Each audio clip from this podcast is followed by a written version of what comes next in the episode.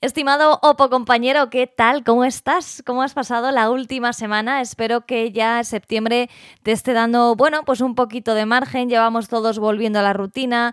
Ya los Instagram, las redes sociales están más tranquilitas. Todo el mundo tiene que volver a su vida habitual, a su rutina. ¡Mua!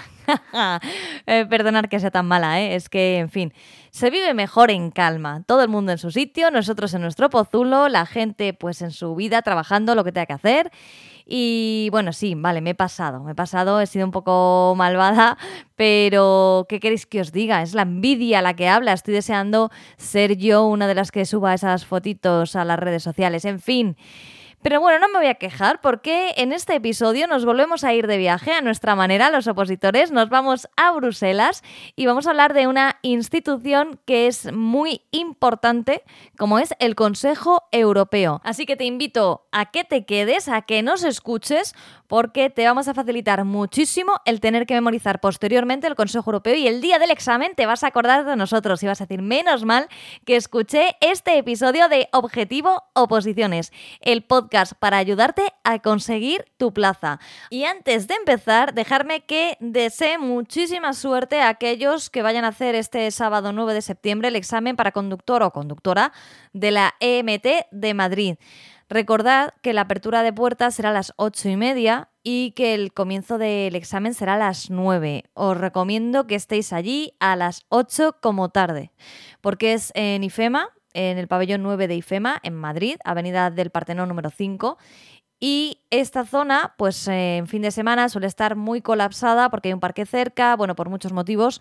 Así que, o sea, en general, siempre os recomiendo que estéis un poquito antes en los exámenes. Pero cuando es un sábado y en Madrid, con mucho más motivo, que nadie pierda su oportunidad por llegar tarde. Muchísima suerte a todos.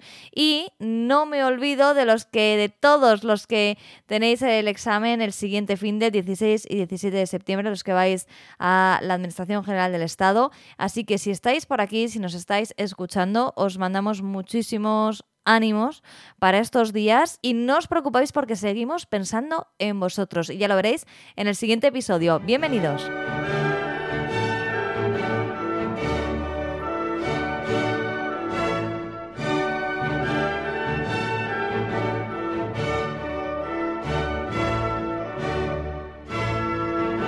Comenzamos ya con la revisión del Consejo Europeo, que no debes confundir bajo ninguna circunstancia y por mucha presión que tengas con el Consejo de la Unión Europea.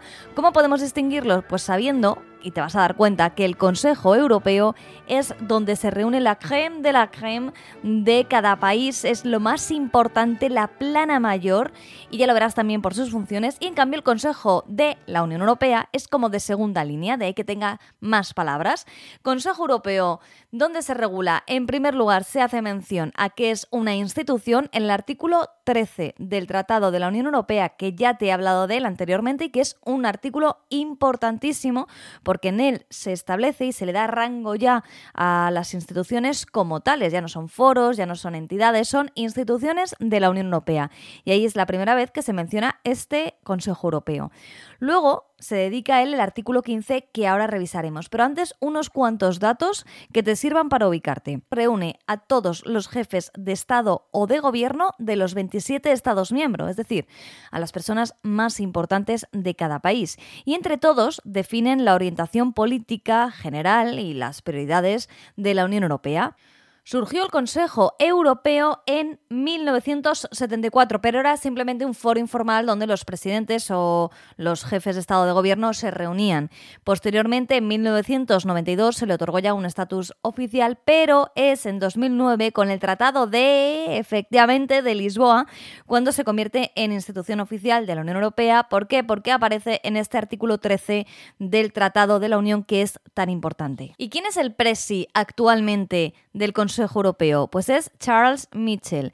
Probablemente te sonará muchísimo más Ursula von der Leyen, porque su nombre es mucho más complejo y el nombre de Charles Mitchell pasa bastante desapercibido, pero tiene una grandísima responsabilidad para el conjunto de la Unión Europea.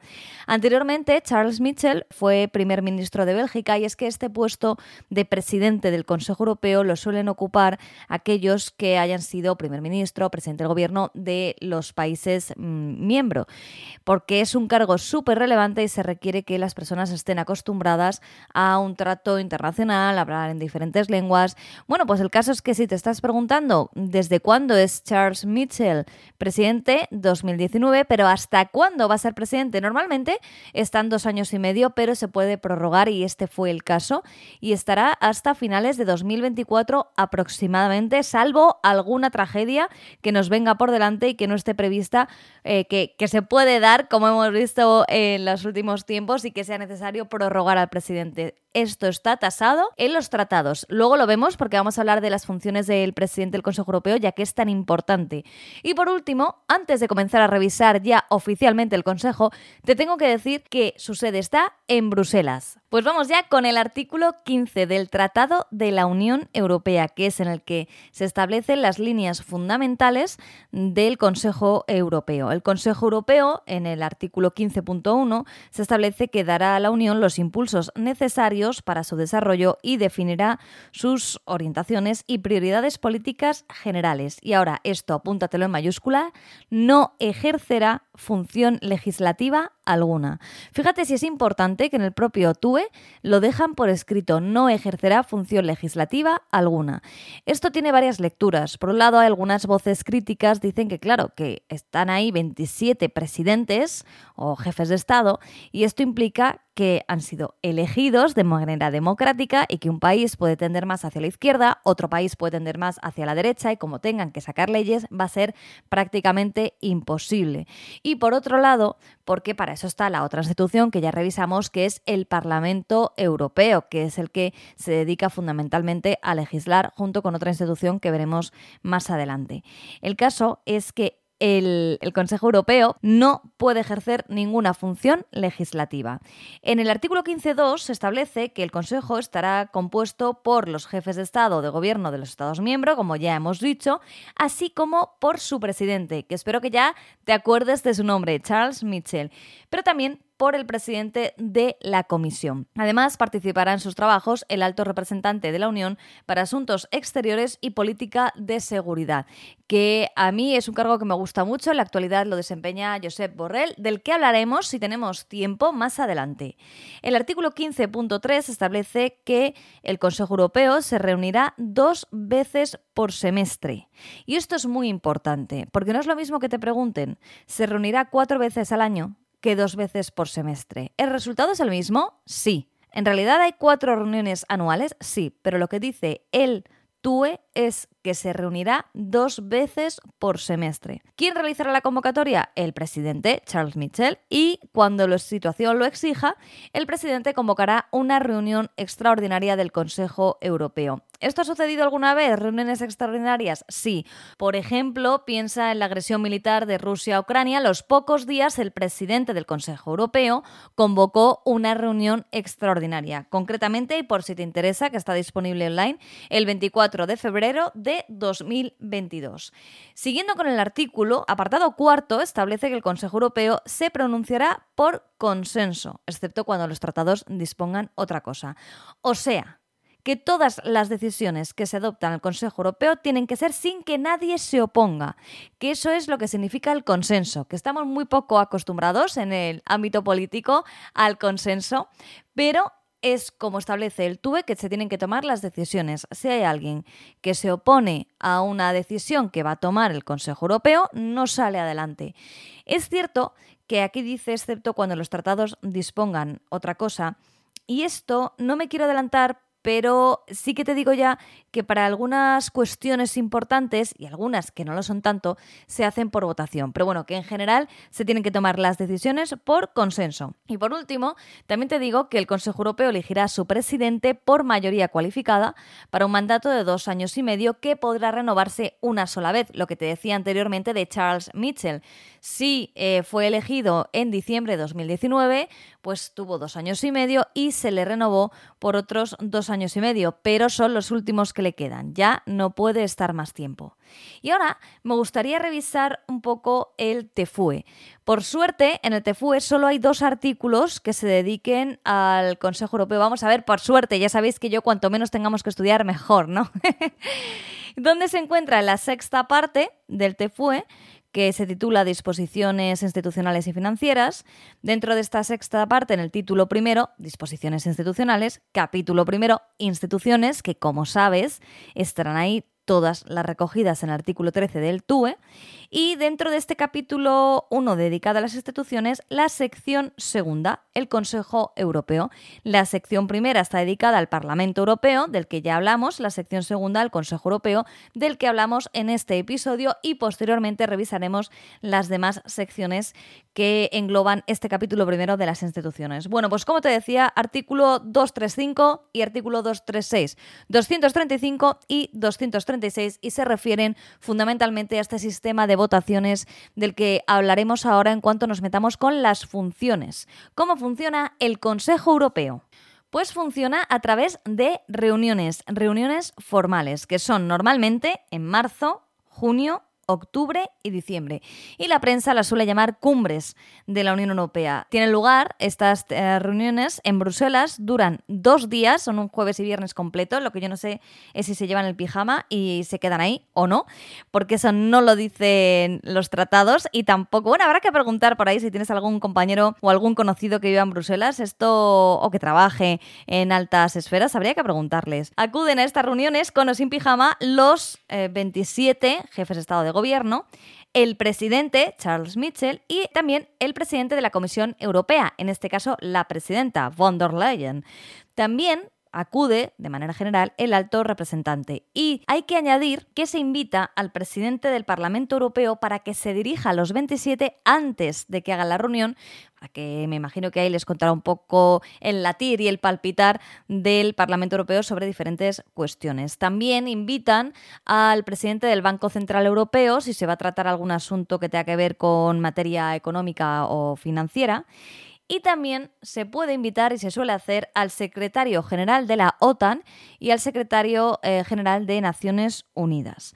Bueno, pues esto es lo que mm, los integrantes, estos serían los, los integrantes habituales de una reunión formal de estas que tiene lugar dos veces al semestre. Fíjate, la plana mayor de cada uno de los estados, de cada uno de los 27 estados y también de otras instituciones de la OTAN o de las Naciones Unidas, con lo cual te puedes hacer una idea de la importancia del Consejo Europeo y también de las posibilidades remotas que tienes tú de que te inviten a una de estas reuniones. Pero no pasa nada, que las decisiones importantes las tomen otros, que nosotros estamos aquí para sacar nuestra plaza. Bueno, y nunca se sabe, que también se puede acabar trabajando en el Coreper. Y aunque eso es materia de otro podcast, déjame decirte que en el Coreper está, es la representación permanente de cada uno de los estados ante la Unión Europea y ahí trabajan funcionarios. Así que no nos cerremos puertas y soñemos con llegar muy, muy alto.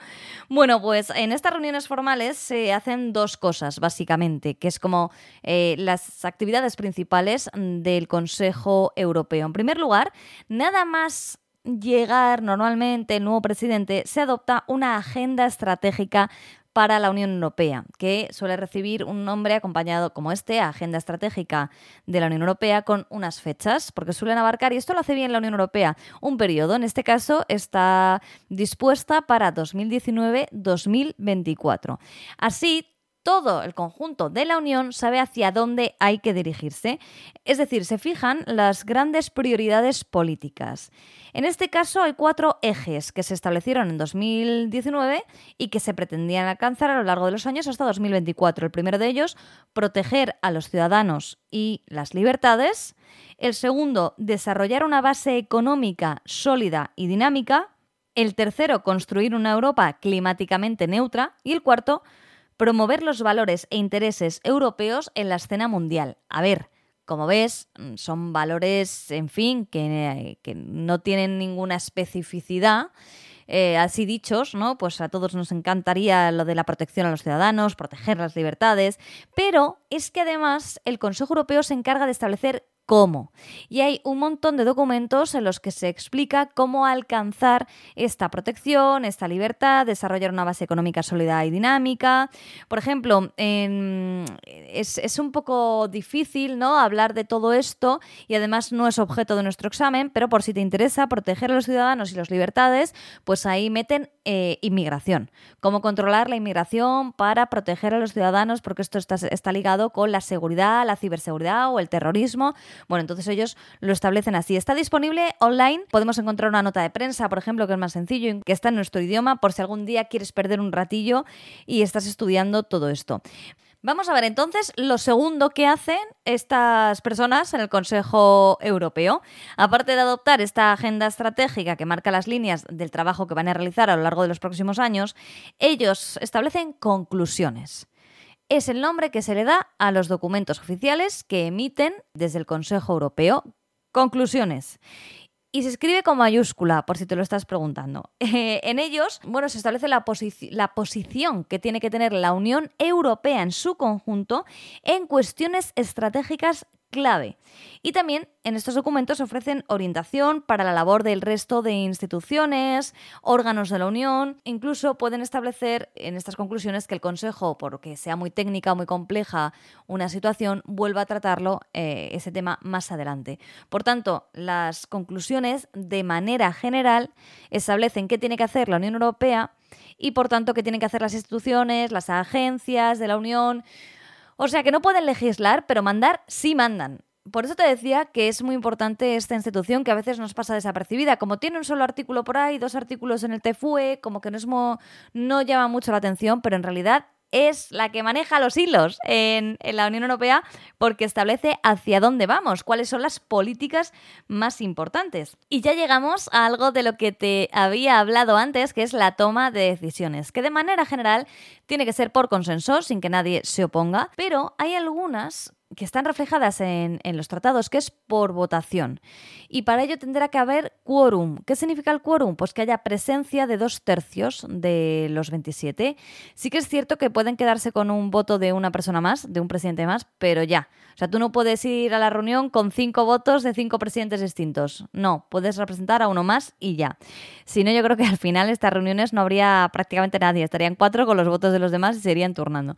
El proceso de toma de decisiones, ¿cómo puede ser? Aparte de por consenso, por votación, como te decía, y esta será o bien por unanimidad o bien por mayoría cualificada o por mayoría simple.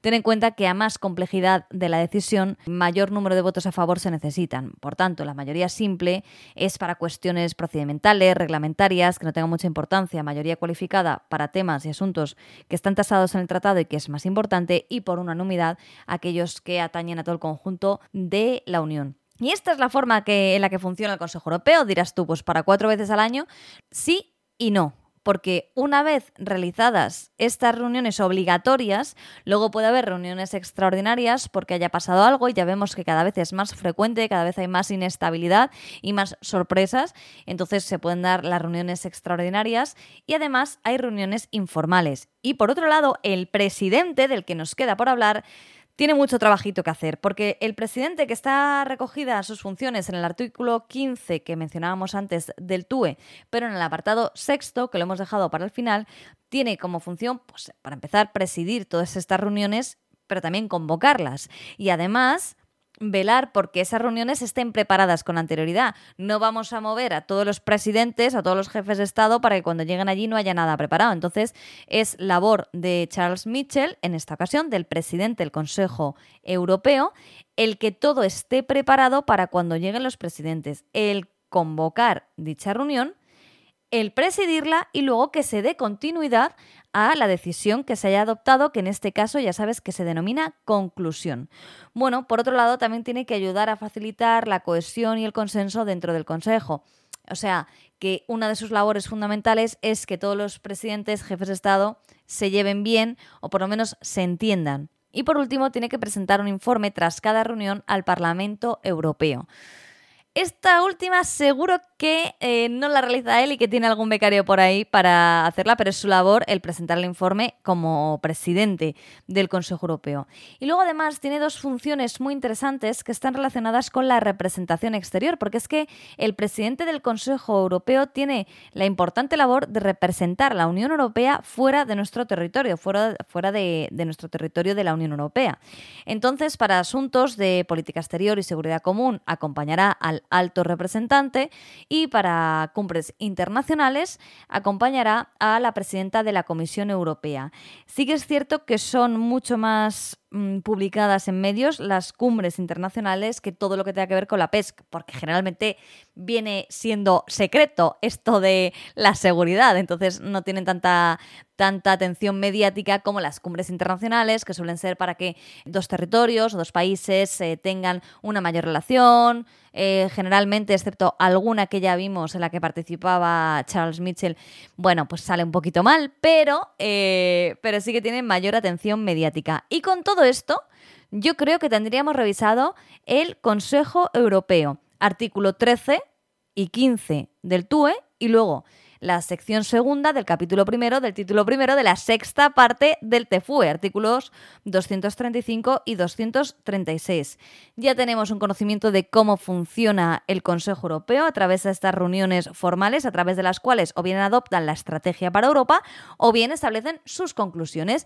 Y además sabemos hoy, que no lo sabíamos ayer, que es una de las instituciones más importantes de toda la Unión y en la que se reúne la plana mayor de cada país.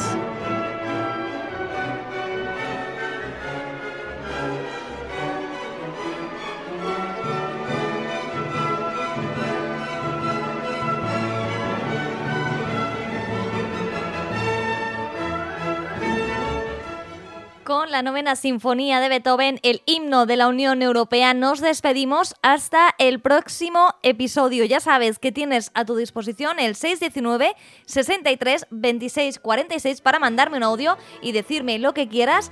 Espero que sea sobre oposiciones o sobre el programa, ¿vale? Lo que quieras dentro de unos márgenes y que tengas una semana estupenda, que te cunda un montón si estás de cara a un examen cercano, que estés lo más tranquilo posible y sobre todo muchísima suerte para todos aquellos que tenéis examen de la empresa municipal de transportes de Madrid o alguno que a mí se me escape este fin de semana. Un abrazo para todos.